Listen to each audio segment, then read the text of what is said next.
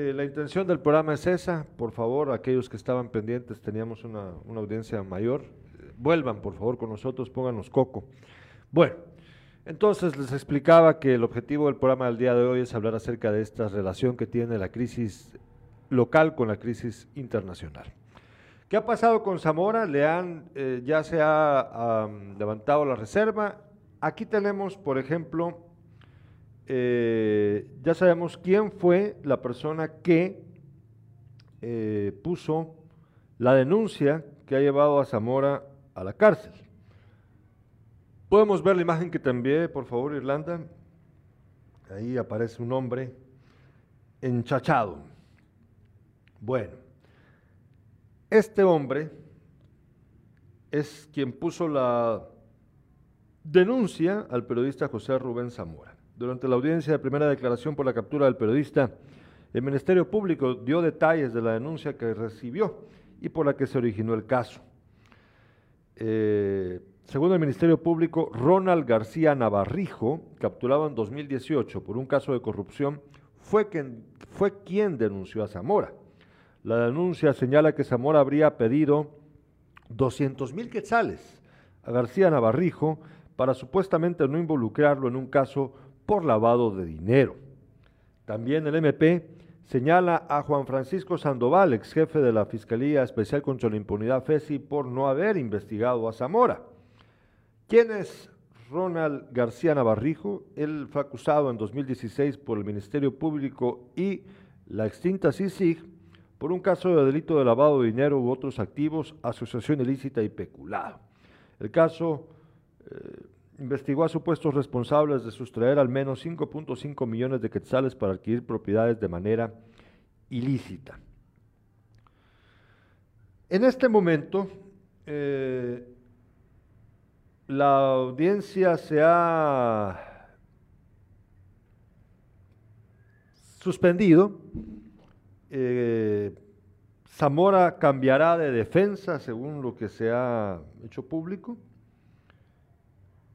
y eh, se, ha se ha pospuesto entonces para el día lunes la, continuación de la audiencia eh, para este caso.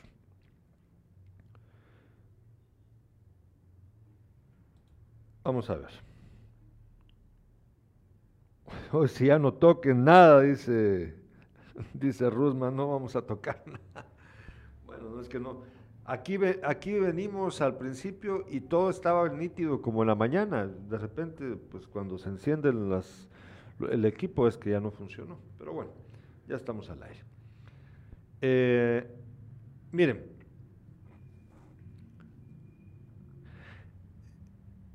a Zamora se le ha denunciado en título personal, muchos lo han denunciado, aduciendo de que él pide dinero para no salir, para que una persona X, un funcionario X también, un empresario, lo que sea, no, sea, no aparezca en la sección del peladero, la más famosa sección del periódico. Una sección polémica porque mucha- en muchas ocasiones, no en pocas, en muchas ocasiones a lo largo de todos los años que tiene de existencia, el peladero ha incurrido en, muchas ocasiones, como les digo, a imprecisiones, a eh, información en la que luego se tienen que desdecir, pero lo hacen. No sé si ustedes recuerdan algunos casos, como los que yo sí recuerdo, en donde eh, el periódico tiene que salir a, pues, a aclarar que se han equivocado con X o Y publicación en la que hablaban de alguna persona. El problema del peladero es que el peladero, a diferencia de las otras secciones, por ejemplo, la sección de investigación del periódico, a diferencia de ella, en el peladero se toma una libertad inédita, o, no inédita, eh, una libertad que nadie más se toma en los medios de comunicación a nivel nacional para hablar acerca de alguien con apelativos duros, ya saben ustedes, Sandra con Z, para hablar de Sandra Torres. La Z ya sabemos a qué se refiere el señor, el que escribe el, peladero. O apodos, epítetos. Eh, y también a eh, tratar la noticia o la información que dan de un modo mucho más relajado, tal como funciona un peladero. Un ejemplo bien claro, pues, ustedes sabrán. Eh, la gente cuando se reúne en la calle para platicar, aquí en Jutiapa, por ejemplo, las personas que se reúnen frente a gobernación en la venta de periódicos de don Manuel Pérez, la famosa zona Che, ahí la gente llega a pelar, a hablar de los demás, muchas veces sin pruebas. Y eso es lo que hace la diferencia entre la sección de investigación del periódico y el peladero.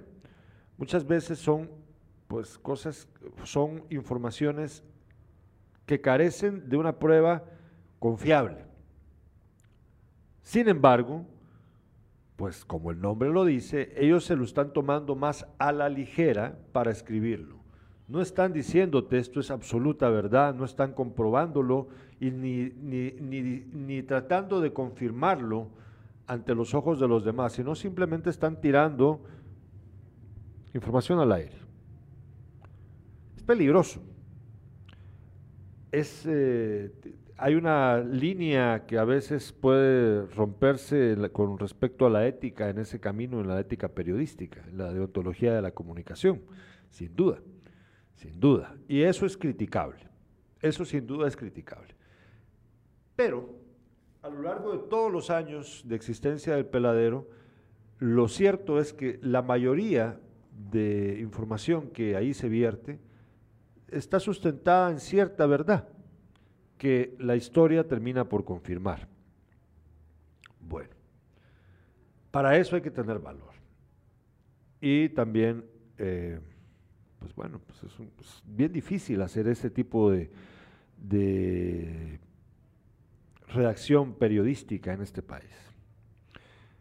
Cosa que no hace mucha diferencia, déjenme agregar, con por ejemplo lo que hacía Jorge Palmieri. Ustedes no, no, no, sé si se recuerdan de Jorge Palmieri, finado Jorge Palmieri, que estuvo durante muchos años como columnista del periódico. Y pues hablaba de lo que él quería, le daba igual. Y pelaba aquí, pelaba allá. Pero era una columna de opinión. Entonces la gente a veces se molesta porque en el caso del peladero, pues ahí no aparece el nombre de quien está escribiendo la nota. Quizá haría la diferencia si apareciese el nombre, pero es obvio que el peladero está eh, compuesto por muchas fuentes y muchos redactores, no solo uno. Yo me imagino que Zamora es quien, a fin de cuentas, revisa, edita y, y acepta la publicación, pero no es el único que escribe y obviamente no es el único que investiga. Entonces yo creo que por esas razones que el peladero tiene esa forma tan única de ser, que ha levantado ronchas en mucha gente, más que ronchas, ha levantado ira, molestia, rencor, odio pues en muchos que han sido señalados en esa sección. También durante mucho tiempo Zamora, bueno, el peladero, ha hablado acerca de gente que a nombre suyo a nombre de Zamora, llega a pedirle dinero a X o Y persona para no publicar una nota dentro de esa sección acerca de ellos. Yo lo he leído muchas veces, dicen, no, es que el, a tal persona le han llegado a decir que pedimos tanto dinero para no sacar una nota en su contra. Pues ya se dio cuenta usted que se equivoca, mire que ha caído usted en la trampa, lo están engañando. Así. Ahora este señor Navarrijo eh, dice que le pidió Zamora dinero, 200 mil quetzales, para no publicar algo en su contra.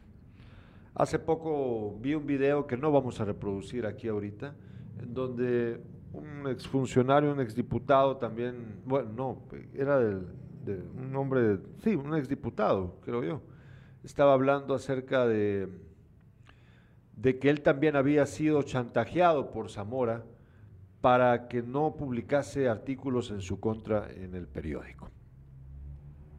Bueno, y ahora están atando, en el caso, también a Juan Francisco Sandoval, porque supuestamente no, no quiso investigar esto, esto contra Zamora. Mm, miren, aquí que quede bien claro. Quien tiene la sartén por el mango en este país no son los periodistas. Esa es mentira. Es verdad que hay periodistas que chantajean a los funcionarios públicos. Es verdad. Aquí en Jutiapa hay. Yo los conozco. Ustedes los conocen. Hay funcionarios públicos que caen en la trampa y aceptan el chantaje. Es verdad. Pero esto a este nivel y a ese nivel tan descabellado en el que un periodista como Zamora venga y haga esto como lo exponen estas personas en las que supuestamente pide un eh, hace una especie de triangulación entre cheque y factura y reportaje para entonces sacarle este dinero al, al chantajeado, me parece a mí un nivel de... es demasiado, es demasiado. Pruebas para, para acusarle, pues bueno, cuando llegue el momento seguramente las veremos. Lo cierto es que si usted ve el caso desde su principio, se dará cuenta que hay algo malsano en la forma en la que el Ministerio Público y la FESI han llevado a cabo la investigación y la captura de Zamora. Una persona que, a la que aprenden eh, primero pues, la, policía entrando por el techo de su casa, como que fueran, eh, no sé, em, criminales súper peligrosísimos entrando por el techo de su casa, cuando bien pueden tocar el timbre de la puerta y, ser atendidos por él mismo y entonces notificarle la orden de captura. Eh, eh, tenerlo retenido durante horas en su vivienda junto a su familia, tener retenido a buena parte del personal del periódico durante horas en las oficinas del periódico, sin darles mayor explicación y sustrayendo o secuestrándoles sus teléfonos celulares y además de ello también luego embargando las cuentas del periódico a pesar de que Rafael Curruchichi, fiscal de la FESI, ah, dijo que no era una, un caso en contra de Zamora como periodista, sino de Zamora como empresario. Bueno, yo no sé si Zamora tiene otras empresas. Yo creo que la única empresa que Zamora tiene es el periódico. entonces, es un poco estúpido, ¿verdad? Y entonces embargar la cuenta también del periódico y no de Zamora implica un ahorcamiento al medio de comunicación que no se justifica entonces en las palabras de, de Curruchichi. No hay forma de explicarlo, ¿verdad? En este país ya hemos visto cómo en el pasado han acosado a la prensa y cómo levantan falsos en contra de ella. aquellos que son eh, amigos del funcionario público, a ellos no los tocan. A los que no son amigos, a los que los critican, por ellos van. En el caso de Zamora, Zamora no es, el periódico no es prensa libre, estimados amigos. Prensa libre haya sabido sortear las aguas en los últimos años, aunque sabemos que ha sufrido mucho, los asesinatos de sus fundadores por parte de la guerrilla, por ejemplo, y muchos otros problemas que han tenido a lo largo del tiempo, pero han sabido sortear bien las aguas de la política nacional y no han llevado entonces la cosa hasta ese nivel contra ese medio de comunicación. En cambio, Zamora, sí. Y entonces, él es el símbolo en este momento y desde hace muchos años atrás de ese periodismo que no agrada a las autoridades. Y es que el periodismo no debe de agradar a las autoridades. ¿Quién les dijo eso? ¿Quién les dijo eso? Están acostumbrados a vivir pensando de que son populares y que por lo tanto lo que ellos hacen debería de ser motivo de aplauso por parte de la población. Y no, no es así. Se equivocan. El escrutinio para los, para los funcionarios públicos es, es un deber y un derecho del periodista y también del ciudadano, el derecho del ciudadano, estar enterado de lo que pasa. Voy a leer los comentarios de los espectadores antes de hacer la vinculación de la que yo quería hablarles. Dice Juan Pablo Morales García, ¿cómo promover la vergüenza en Guatemala? Somos inmunes a todas las injusticias. Bueno, sí, sí, la verdad sí, lamentablemente es verdad. Eh, bueno, los demás mensajes tenían que ver con el audio. Miren, podemos ver, eh, si tenemos lo de los videos, tenemos disponibles los videos. Eh, por favor, veamos qué, qué, pasó hoy en la audiencia, en la audiencia, veamos un poquito de esto y luego regresamos acá para hacer la vinculación que yo, eh, pretendo pues, compartir con ustedes acerca de lo que esto significa para el guatemalteco de a pie y guatemalteca de a pie y lo que significa también en medio de la crisis mundial que estamos enfrentando, que hay que notarla ya, nos va a afectar muchísimo a todos.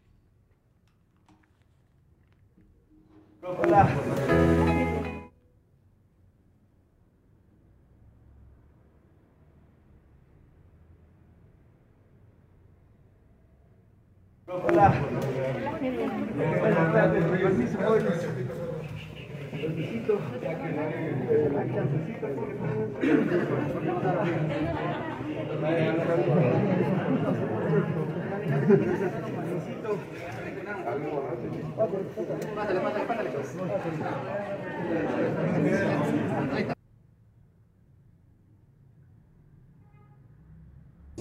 de las cosas que más me preocupan en este proceso ¿verdad? Es, es, el poco acceso que he tenido a mi padre. Desde el fin de semana solo lo he visto 10 minutos.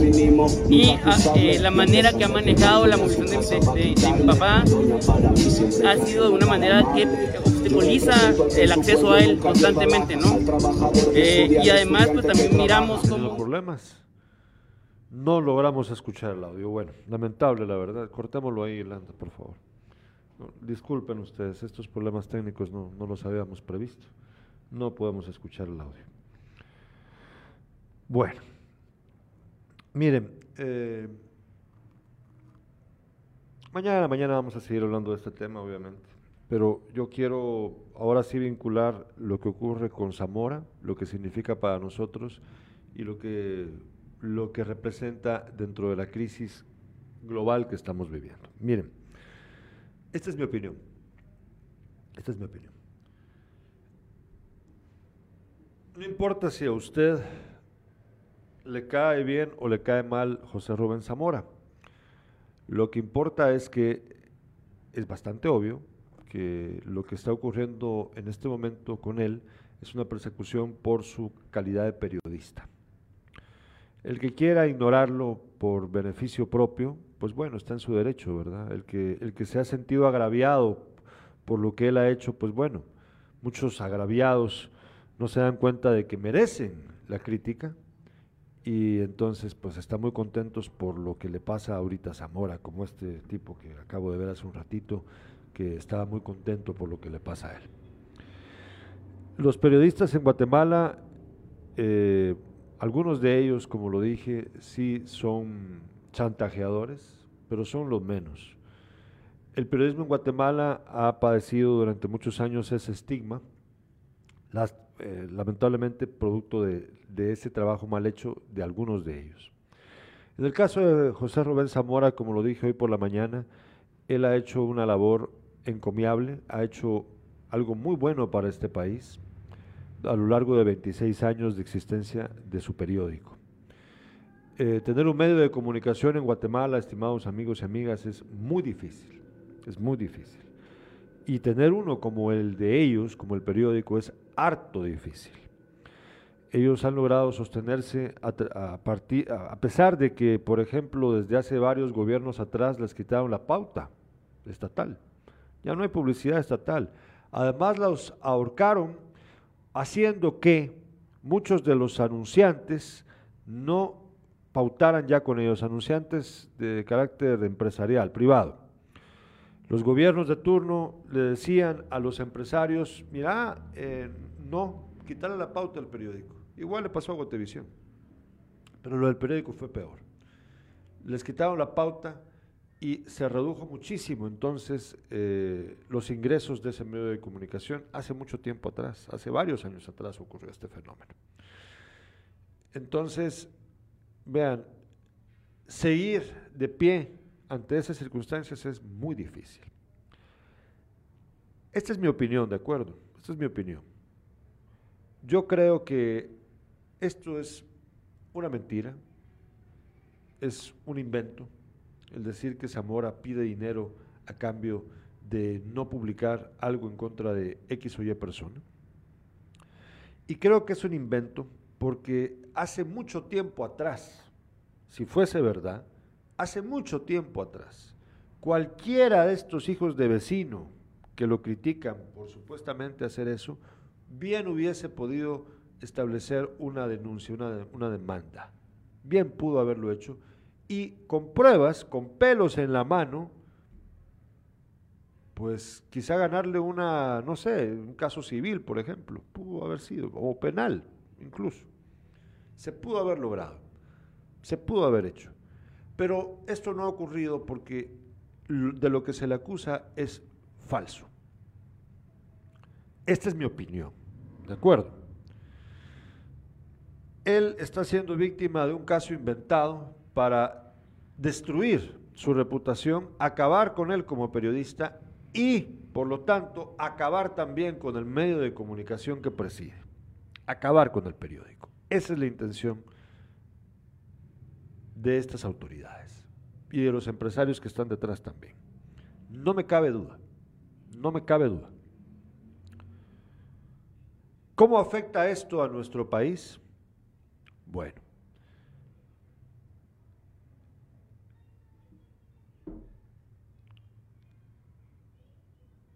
Si nosotros no conocemos lo que pasa en nuestro país, si nos lo ocultan las autoridades, si llegan a un acuerdo con los medios de comunicación o dejan solamente aquellos medios de comunicación complacientes con el gobierno o los gobiernos de turno, lo que vamos a tener es ya, una dictadura plena. Un gobierno, no importa si se conserva en el poder un dictador, porque las dictaduras pueden ser a través de un caudillo o de muchos caudillos que van repitiendo, como el PRI, el poder sucesivamente. El PRI tenía en México eh, gobiernos democráticamente electos cada seis años, pero, pero seguía siendo el PRI, la dictadura perfecta le llamaban. Entonces, por eso les digo, no necesita uno tener un, dicta, un dictadorzuelo para que esto sea una dictadura. Nosotros, si estamos eh, queriéndonos engañar con que la libertad de prensa está sobrevalorada, pues eh, nos estamos engañando de la peor manera. La libertad de prensa es un alto valor que hay que, por el que hay que luchar. Porque ¿quién va a denunciar aquello que está mal hecho? Y entonces, ¿quién va a poder detener a través de la ciudadanía después estos atropellos. Se trata de generar conciencia en la población para que surjan de ella, no solo a través del periodista, ¿verdad? Porque también para eso está la academia, para eso está eh, pues la, la búsqueda espiritual de cualquier tipo, para que de la sociedad emana gente capaz de tener un liderazgo positivo para trabajar por el bienestar de la sociedad en general, el colectivo pero parte, una de las patas de esa mesa lo forma el periodismo. Y si el periodismo está callado por actitudes como esta, entonces el efecto sobre nuestra sociedad es terrible. Si van por Zamora y termina preso, y pues está preso, pero terminan sentenciándolo, lo que usted quiera, y terminan acabando con el periódico, pues bueno, ¿qué garantía tendrá usted de que eso no le pase a otros medios de comunicación, grandes, medianos o chiquitos? Ninguna. ¿Y entonces eso cómo repercutirá en nuestra sociedad? Pues bueno, usted no se va a enterar de nada más que lo que las autoridades quieran que usted se entere. Así de simple usted nos podrá salir de esa caverna. ¿Eso queremos para nuestro país? Yo no. Yo no quiero eso. ¿Qué relación tiene esto con lo que pasa en el mundo en este momento? Tiene plena relación. Desde ya hace varios años atrás, un símbolo claro, pero no el primero, fue la llegada de Donald Trump a la presidencia de Estados Unidos. Esto ya venía de atrás, desde hace mucho tiempo ha habido un malestar por parte de muchos en el mundo, muchos líderes mundiales, que están en contra de la democracia. Creen que hay otra forma de hacer las cosas. Son autócratas. Creen que hay solo una forma y es la de ellos. Y no les gusta la pluralidad, no les gusta la crítica estamos viviendo tiempos en los que, producto de estos autócratas, enfrentamos una crisis que se está saliendo de las manos. Vivimos tiempos en los que el dinero ha primado ya por completo sobre la vida de los seres humanos y ya no tiene ningún valor la crítica, ni la búsqueda espiritual, ni el intento de ver las cosas, ver más allá de nuestra nariz. Acá a la gente solo le interesa hacer dinero, a toda costa, a toda costa, no importa las consecuencias, no importa si al final el futuro de sus hijos y nietos va a ser en un país miserable que no tiene nada más que dar, mientras que ellos vivan bien, no les importa. Vivimos tiempos en los que no tenemos certeza de nada. Sin agua en el norte de México porque las empresas se han quedado con la gran mayoría para poder, para poder hacer, eh, llevar a cabo su industria, cosa que está bien, pero en detrimento de la sociedad, del resto de la gente, porque los políticos son mediocres y no saben prever y escuchar también a los científicos que te dicen esto no se puede hacer. Vivimos en países como el nuestro, en donde hay candidatos a alcaldes o diputados o presidentes que te ofrecen el oro y el morro por nada, por estupideces, por algo imposible de hacer. Vivimos en un mundo en el que en Nicaragua, por ejemplo, van por los líderes religiosos, la Iglesia Católica, cierran seis iglesias católicas y van también por los sacerdotes a la iglesia porque critican al gobierno. ¿Sí? Vivimos en un mundo patas arriba peor del que viví, en el que vivíamos antes. Este mundo ya no es el mismo de hace 20 años, estimados amigos y amigas. Ya no lo es, ya no lo es, créanmelo. Estamos viviendo un momento que yo no había previsto ocurriese, pero eh, desde hace un tiempo atrás, hace unos, hace un año y medio atrás, dos años atrás, ya venían advirtiéndonoslo algunos pensadores. Nos han hablado acerca de, las, de la crisis que vivimos y que vamos a afrontar, peor aún, dentro de poco tiempo, paulatinamente. Y no estamos preparados, no estamos preparados para enfrentarla, y menos con gobiernos como este que tenemos acá en Guatemala. Hay países que tienen mejores oportunidades de salir adelante en crisis como esta. Guatemala no es el caso. Ya ven ustedes que ahorita se van a quedar, van a hacer este, bueno, ya lo hicieron, esta transferencia de fondos del Ministerio de Salud, sobre todo, para poder eh, pagar el subsidio a la gasolina, por ejemplo. ¿Se dan cuenta ustedes? ¡Qué desmadre! ¡Qué desmadre! Yo sinceramente espero que abramos los ojos y que encontremos liderazgos positivos. Que el caso Zamora no vaya a terminar como estoy temiendo que termine. Y es que, ¿saben qué? A hacer, no quiero serlo, pero, pero me va a tocar ser ave de mal agüero acá. Miren, lograron que la CICIG no continuara. Lograron desmantelar a la FESI. Sí. Han tomado casi todos los organismos del Estado bajo su poder, su cargo.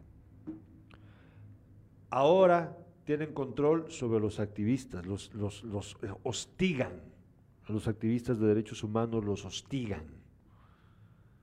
Están a favor de mandar policías a cuidar camiones que transportan zinc para una empresa rusa y los mandan armados, mientras que al conflicto de Iztahuacán y Nahualá, perdón, Iztahuacán y Santa María, bueno, se me olvida ahorita el nombre, los mandan desarmados. ¿Sí? Son mediocres, ineficientes y también son culeros porque menosprecian la vida de la gente, incluso de las fuerzas de seguridad que son empleadas como sus sirvientes para cumplir sus órdenes. ¿Quién los va a detener? ¿Quién los va a detener? Si están completamente envalentonados. ¿Quién va a detenerlos? Por eso, por eso yo creo, y por eso no quiero ser ave de mal agüero, pero es mi impresión, que Zamora va a terminar preso durante buen tiempo, aun cuando es inocente, lo más probable inocente de lo que se le acusa. Y por mucho que la sociedad acá patalee, diga, proteste, probablemente no va a pasar nada. A menos que, a menos que surjan estos liderazgos nuevos que necesitamos, o liderazgos que ya son conocidos, pero que no se han animado a dar el paso para unificar a la sociedad que no está dispuesta a vivir de esta manera y hacerle frente a esta podredumbre, a esta hidra que parece nunca acabar, pero que se puede cortar de tajo si todos nos ponemos de acuerdo.